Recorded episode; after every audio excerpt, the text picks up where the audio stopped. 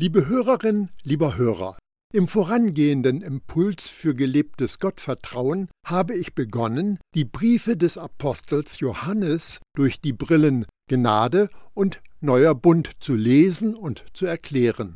Ich habe aus dem ersten Brief die Verse 1 bis 3 betrachtet und beginne heute mit dem Vers 4.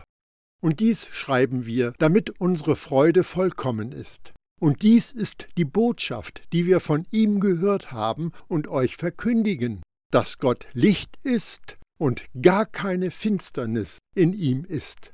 Wenn wir sagen, dass wir Gemeinschaft mit ihm haben und wandeln in der Finsternis, lügen wir und tun nicht die Wahrheit. Wenn wir aber im Licht wandeln, wie er im Licht ist, haben wir Gemeinschaft miteinander und das Blut Jesu, seines Sohnes, reinigt uns von jeder Sünde.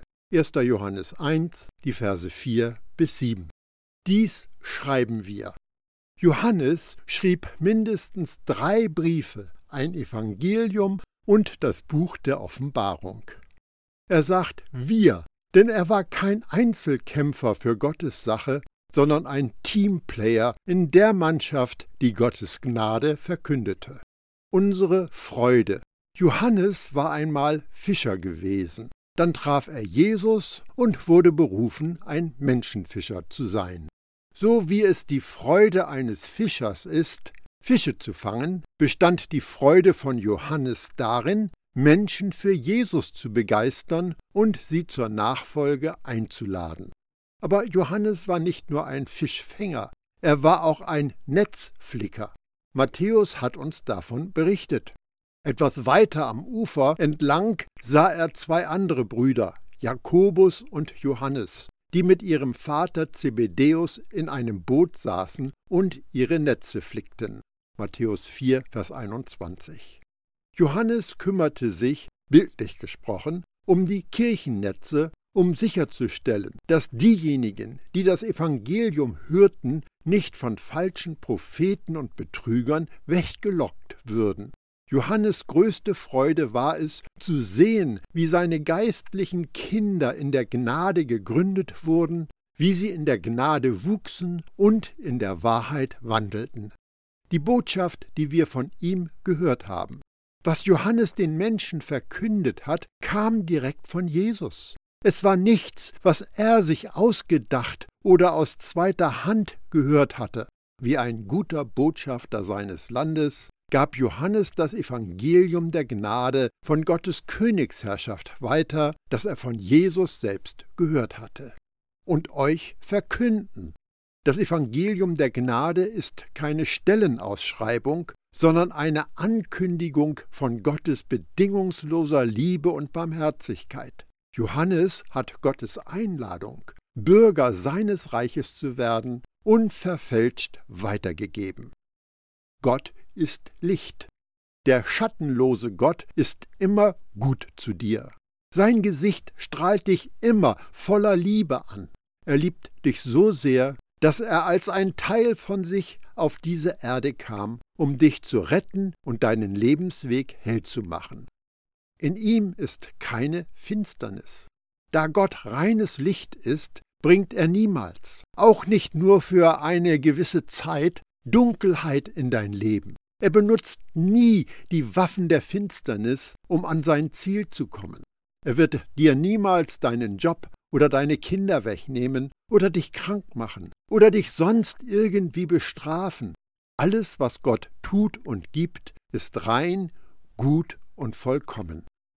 Finsternis ist ein bildhafter Vergleich für das Böse und die Sünde und für alles, was sich vom Licht der Welt abschattet. Menschen müssen das Evangelium der Gnade zu hören bekommen, damit sie sich für ein Leben im Licht entscheiden können. Tiefste Finsternis ist das Schicksal derer, die sich weigern, zum Licht zu kommen. Wenn wir sagen, wir mögen einige mit unseren Worten täuschen, aber die Überzeugungen und Absichten unseres Herzens werden durch das offenbart, was wir tun, dass wir Gemeinschaft mit ihm haben. Zu der Gemeinschaft mit Gott verweise ich auf meine Ausführungen zu Vers 3. Offensichtlich gibt es die Möglichkeit, davon zu reden, dass man auf Gottes Seite ist, ihn aber nicht wirklich kennt. Wir haben es gelernt, uns in einen religiösen Tarnanzug zu zwängen und mit frommem Selbstbetrug die geistige Realität zu verdrängen. Wandeln in der Finsternis. In der Dunkelheit zu wandeln bedeutet Gottes Licht und Liebe und das Angebot der Aufnahme in seine Familie abzulehnen. Wer sich weigert, dem Erretter zu vertrauen, bewegt sich in der Finsternis. Wer in der Dunkelheit bleibt, tut so, als ob es ihr ihm fern von Gott gut geht und sie er Gnade nicht nötig hat. Wer im Finstern wandelt, lebt nur für sich selbst und ist nicht zu wahrer Liebe für andere fähig. Wir lügen. Wer in der Finsternis wandelt, aber dreist behauptet, den einen zu kennen, der Licht ist, betrügt sich selbst. So belügt man sich und andere. Diese Leute mögen denken, dass sie gute, vielleicht sogar fromme und religiöse Menschen sind. Aber wenn sie nicht von des Vaters Liebe durchdrungen sind, haben sie bei Gott ein Problem. Tun nicht die Wahrheit. Denkt daran, Jesus ist die Wahrheit. Wer die Wahrheit nicht tut, ist und bleibt nicht in Jesus und in seiner Gnade. Wichtig ist auch, dass wir uns bewusst sind, dass Johannes nicht von Glaubenden spricht, die die Wahrheit Jesus kennen, sondern von denen, die Jesus nicht kennen. Wenn wir im Licht wandeln, wir wandeln im Licht, wenn wir Jesus vertrauen. In seinem Evangelium übermittelt uns Johannes die Aufforderung von Jesus, Vertraut euch dem Licht an, solange ihr es habt, auf diese Weise werdet ihr zu Menschen, die ganz und gar vom Licht bestimmt sind. Johannes 12, Vers 36. Nur wer das Licht der Welt kennt, kann im Licht wandeln. Jesus sagte zu den Leuten, Ich bin das Licht der Welt. Wer mir nachfolgt, braucht nicht im Dunkeln umherzuirren, denn er wird das Licht haben, das zum Leben führt. Johannes 8, Vers 12. Kinder des Lichts, diejenigen, die in Jesus sind, können nicht in der Finsternis wandeln. Aus der Sicht der Gnade gibt es letztlich zwei Arten von Menschen. Diejenigen, die im Licht wandeln, weil sie in Christus das Licht des Lebens haben, diejenigen, die in der Finsternis sind, weil sie keine Gemeinschaft mit Gott haben, der Licht ist.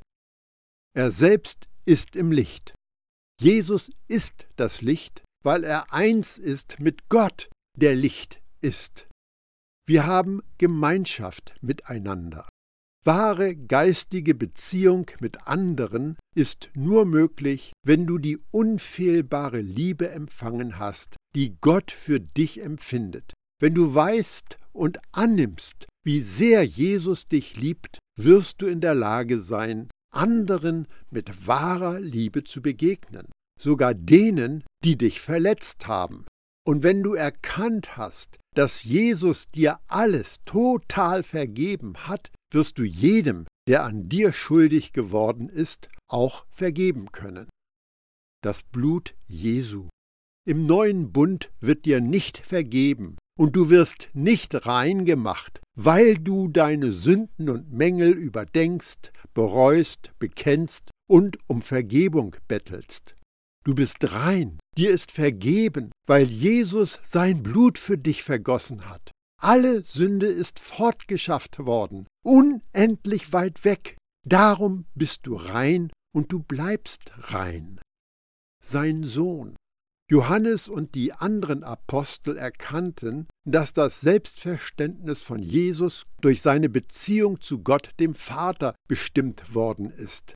Er war der menschgewordene, einzigartige Sohn des Vaters im Himmel. Im Gegensatz dazu bezweifelten die ungläubigen Juden und frühe christliche Splittergruppen, dass Jesus Gottes Sohn ist, und der Teufel stellt die Sohnschaft in Frage, wenn du Gottes Sohn bist?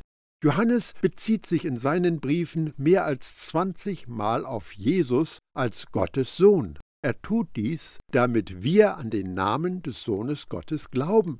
Was hier berichtet ist, wurde aufgeschrieben, damit ihr glaubt, dass Jesus der Messias ist, der Sohn Gottes, und damit ihr durch den Glauben an ihn in seinem Namen das Leben habt.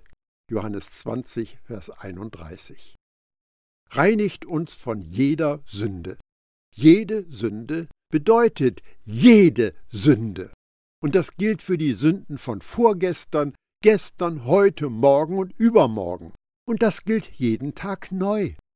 Es gibt keine Sünde, die Jesus nicht weggetragen hat. Und es gibt keine Sünde, die größer ist als Gottes Gnade. Von Zeit zu Zeit stolpern wir alle. Wenn du etwas getan hast, von dem du genau weißt, dass es nicht in Ordnung war, achte nicht auf die Stimme Satans, der dich verurteilt. Höre auf Jesus, der dir sagt, dass alles vergeben und weg ist. Wenn der Widersacher dir vorhält, was du getan hast, rufe dir ins Bewusstsein, was Jesus getan hat. Wenn der Ankläger auf deine Fehler hinweist, verweise du auf Jesus, durch dessen Blut du weißer als Schnee gewaschen worden bist. Jesus Blut hat dir eine ewige Erlösung erworben. Wenn wir sagen, dass wir keine Sünde haben, betrügen wir uns selbst und die Wahrheit ist nicht in uns. Wenn wir unsere Sünden bekennen, ist er treu und gerecht, dass er uns die Sünden vergibt und uns reinigt von jeder Ungerechtigkeit. Wenn wir sagen, dass wir nicht gesündigt haben, machen wir ihn zum Lügner und sein Wort ist nicht in uns. 1. Johannes 1, die Verse 8 bis 10 wenn wir sagen, dass wir keine Sünde haben. Selbstgerechte Menschen sind davon überzeugt, dass sie keine Sünde haben. Sie neigen dazu, von sich zu behaupten, ich bin im Grunde ein guter Mensch. Aber wer so etwas sagt, betrügt sich selbst. Paulus hat die Wahrheit auf den Punkt gebracht. Wie geschrieben steht, da ist kein Gerechter, auch nicht einer, da ist keiner, der Verstand hätte. Da ist keiner, der Gott suchte. Alle haben ja gesündigt und die Herrlichkeit Gottes verspielt. Römer 3, Verse 10 und 11 und 23. Wir alle brauchen Gottes Gnade. Es gab eine falsche Lehre, die die Kirche der ersten Jahrhunderte unterwanderte, der Gnostizismus. Der Begriff ist abgeleitet von dem griechischen Wort Gnosis, das Kenntnis bzw. Wissen bedeutet. Die Lehren und Glaubensinhalte des Gnostizismus sind uns nicht mehr bekannt und darum Gegenstand von Spekulationen. Aber es scheint so, dass die Gnostiker zu denen gehörten, die generell das Vorhandensein von Sünde leugneten und die darum behaupteten, keine Sünde zu haben. Wahrheit ist ein anderer Name für Jesus. Es ist auch ein Name für Gott den Vater und Gott den Heiligen Geist. Sowohl Gnade als auch Wahrheit werden in Jesus offenbart. Die Wahrheit ist nicht in uns. Diejenigen, die von dem einen namens Wahrheit abgekoppelt sind, leben in einer falschen Realität. In dieser Aussage geht es nicht darum, dass Jesus Nachfolger eine kritische Zeit ohne Gott durchleben, denn die Wahrheit bleibt für immer in uns. Beim Lesen der Bibel ist es wichtig, jeweils die Zielgruppe zu erkennen und zu beachten. Die Briefe von Johannes sind sicher weit rumgekommen. Sie sind von allen möglichen Leuten gehört und gelesen worden und sie erfüllten einen missionarischen Zweck. Hier im ersten Kapitel spricht Johannes in erster Linie Menschen an, die von Jesus getrennt sind, die Jesus leugnen, die in der Finsternis wandeln und die Wahrheit nicht in sich haben. Obwohl er Worte wie wir und uns verwendet, lädt er Ungläubige ein, ihr Vertrauen auf Gott zu setzen. Zu Beginn des nächsten Kapitels wird er seine Aufmerksamkeit auf die Gläubigen oder die Kinder Gottes lenken.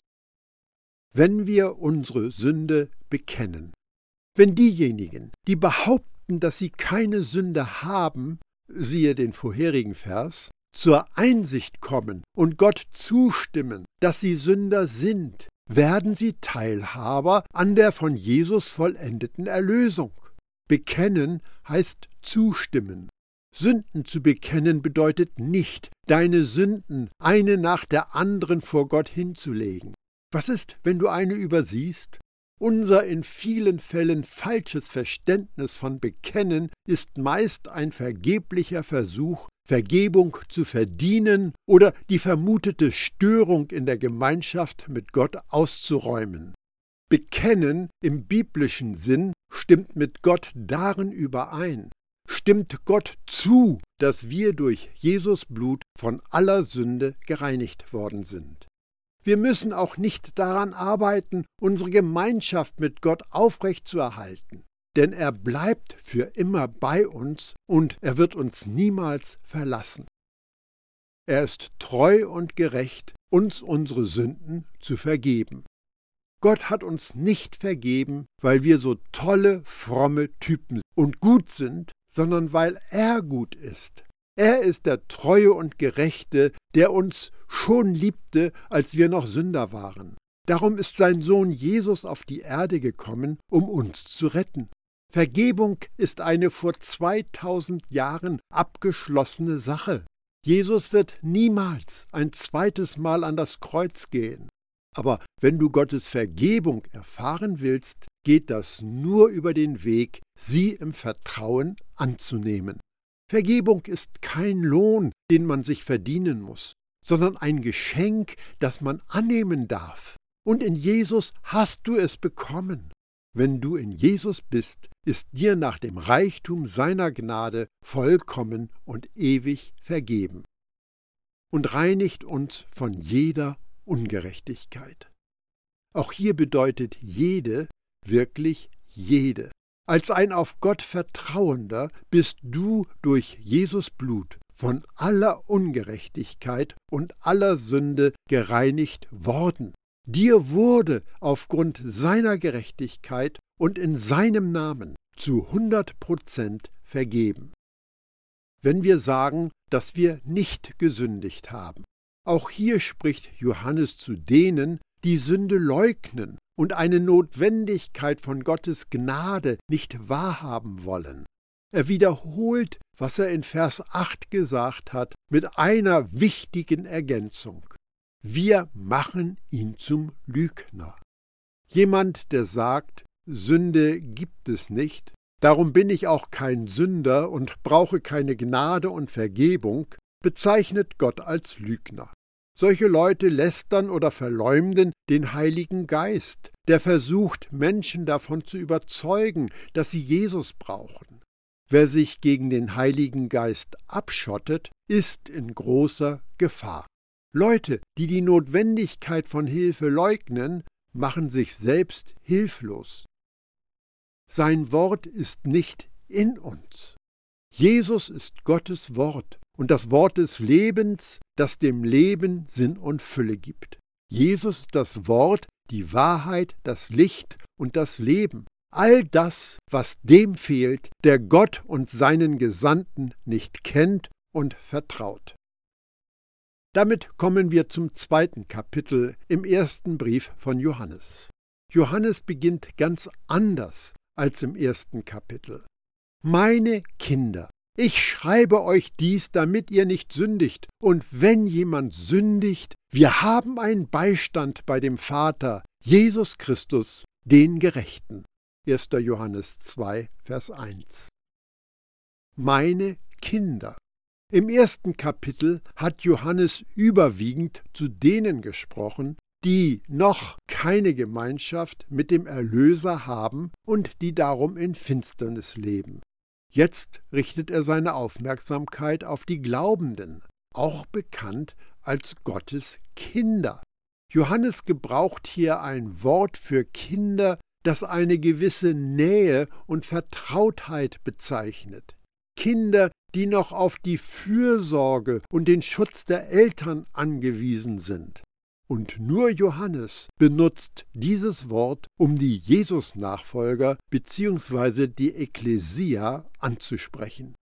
Obwohl Gott der Vater von allem ist, bezieht sich der Ausdruck Gottes Kinder typischerweise auf diejenigen, die Gott als ihren himmlischen Vater kennen. Sie tragen seine geistliche DNA oder seinen Samen. Wir werden ein Kind Gottes, indem wir Jesus annehmen. Und wir nehmen Jesus an, indem wir glauben, dass er der verheißene Retter und Gottes Sohn ist. Ich schreibe euch dies. Johannes schreibt aus mehreren Gründen. Er schreibt, damit wir frei von Sünde und Verurteilung leben können, um uns vor Betrügern und falschen Propheten zu warnen, um uns zu ermutigen, einander zu lieben und damit wir wissen, dass wir das ewige Leben haben. Damit ihr nicht sündigt. Wenn du wirklich begriffen hast, wie gut Gott tatsächlich ist und wie sehr er dich liebt, willst du nicht länger sündigen. Johannes verkündet eine Botschaft radikaler Vergebung. Manche fragen sich vielleicht, oft um die Botschaft der Gnade zu verunglimpfen oder aus Unwissenheit, wenn mir doch alles vergeben ist, auch was in der Zukunft liegt, werde ich dann nicht einfach weiter sündigen? Offensichtlich hat Johannes diese Frage erwartet. Deshalb schreibt er, damit wir nicht sündigen. In Sünde zu leben ist nicht typisch das, was von Gott geborene Kinder tun. Wenn du in Gemeinschaft mit dem Vater und dem Sohn lebst, verlierst du den Drang, die Neigung zur Sünde. Das sündige Leben verliert seinen Reiz, weil du ein neues Leben empfangen hast, das bei weitem besser ist. Wenn jemand sündigt. Wir alle machen von Zeit zu Zeit Fehler. Was du dann als nächstes tust, zeigt, wie gut du Gnade verstehst. Wenn du sündigst, brauchst du keinen Glauben, um auf dich selbst einzuschlagen und dem Ankläger zuzustimmen, der dich einen Sünder nennt. Es braucht Glauben, auf das Kreuz zu schauen und zu sagen, Danke, Jesus, dass du alle meine Sünden weggetragen hast. Es braucht Glauben, um deinen Vater für seine überströmende Gnade zu preisen, die größer ist als deine Übertretung und es braucht Glauben, um dem Heiligen Geist zuzustimmen, der dir sagt, dass du immer noch gerecht, annehmbar und Gott wohlgefällig bist. Eine angemessene Antwort auf die Sünde ist nicht, sich mit seiner Sünde zu beschäftigen und zu jammern, sieh doch nur, was ich getan habe. Als Glaubender wendest du dich an Jesus und dankst ihm für das, was er für dich getan hat dann erkennst du, was du jetzt tun kannst, wegen dem, was er getan hat. Das bedeutet, ihm für sein Blut zu danken, das dich von allen Sünden gereinigt hat, einschließlich derjenigen, die du gerade begangen hast. Du lobst ihn, weil alle deine Sünden wegen seiner Hingabe vergeben worden sind. Der Glaubende hält sich selbst tot für die Sünde und lebendig für Jesus, damit er frei von Sünde leben kann. Wir haben einen Beistand. Jesus, der in der Bibel mit einem Hohepriester verglichen wird, ist für uns und steht an unserer Seite. Er hat die Strafe auf sich genommen, die eigentlich uns hätte treffen müssen. Er ist für uns an unserer Stelle gestorben. Der gute Hirte geht sanft mit seinen streunenden Schafen um. Aber wenn der Verkläger diese Schafe beschuldigt, offenbart sich unser Erlöser in seiner ganzen Macht und Autorität als unser gerechter Fürsprecher und Verteidiger. Die Bibel ist voll von Bildersprache. Stell dir einen himmlischen Gerichtssaal vor, in dem der Lügner und Mörder Satan Anklagen erhebt.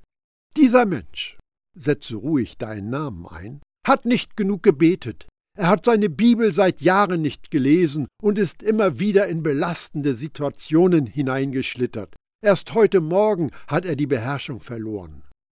Dann spricht Jesus, dein Beistand, Vater, dieser gehört zu mir, ich habe mir den Sold für seine Sünde auszahlen lassen und ihn mit meinem Blut erkauft. Und Gott, der Richter, schwingt seinen Hammer und sagt, Fall abgewiesen. Ein Vertreter des alten Bundes sagt, wenn du sündigst, solltest du eine gute Verteidigungsstrategie haben.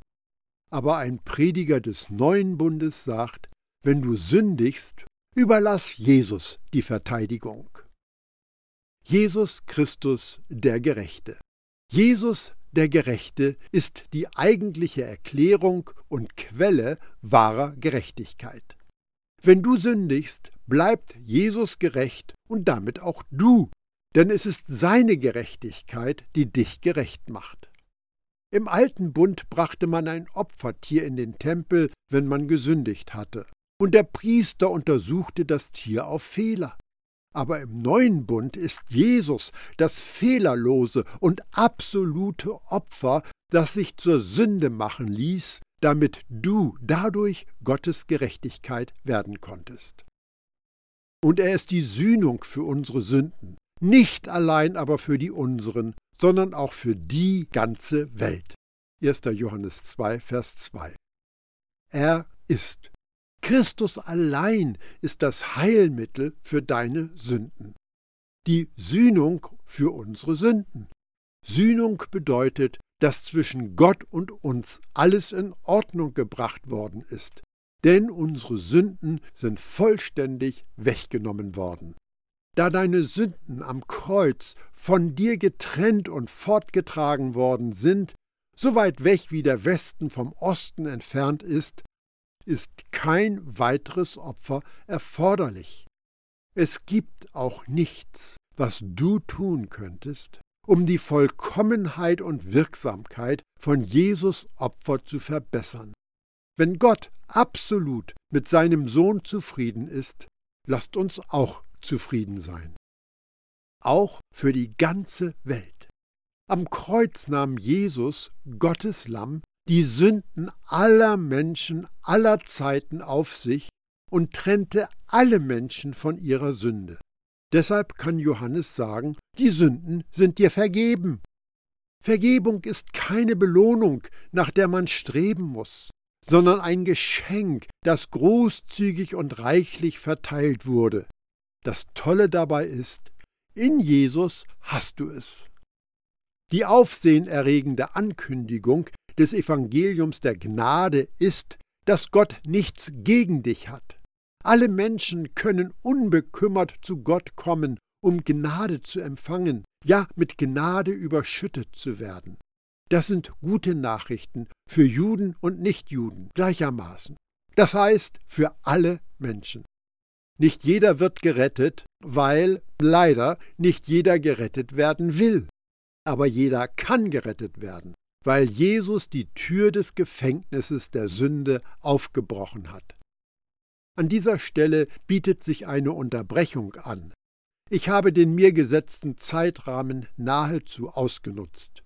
Ich wünsche dir, dass du tief in Gottes unerschöpfliche Gnade eintauchen kannst und Wärme und tiefe Geborgenheit in seiner Nähe erleben darfst.